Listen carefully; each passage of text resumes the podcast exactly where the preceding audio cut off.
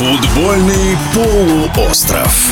Дневник чемпионата мира по футболу плей-офф чемпионата мира по футболу из группы А вышли Нидерланды и Сенегал. И если путевку в следующую стадию турнира в Катаре команда Луи Ван Гала добыла еще во втором туре, то за оставшееся место в заключительном матче боролись Сенегал с Эквадором. Сборной из Южной Америки достаточно было не проиграть своему сопернику, но не вышло. Подопечные Алиусисы оказались сильнее 2-1 в эфире спортивного радиодвижения. Чемпион Советского Союза, обладатель Кубка СССР, в прошлом игрок ЦСКА и Испаньола Сенегала Дмитрий Галямин.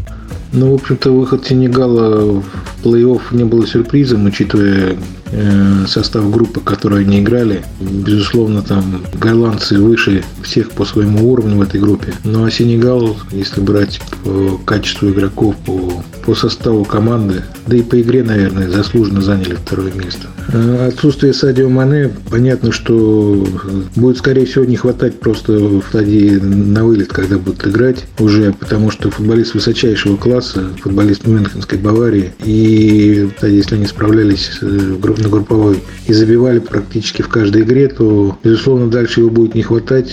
Таких футболистов у Сенегала больше нет, естественно.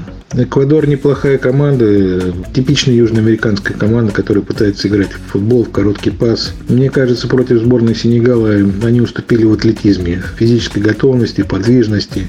Проигрывали силовую борьбу, и, здесь и техника не помогла, с учетом того, что готовность команды и желание игроков Сенегала было огромным, то есть физическая разница физической готовности было видно сразу же невооруженным взглядом.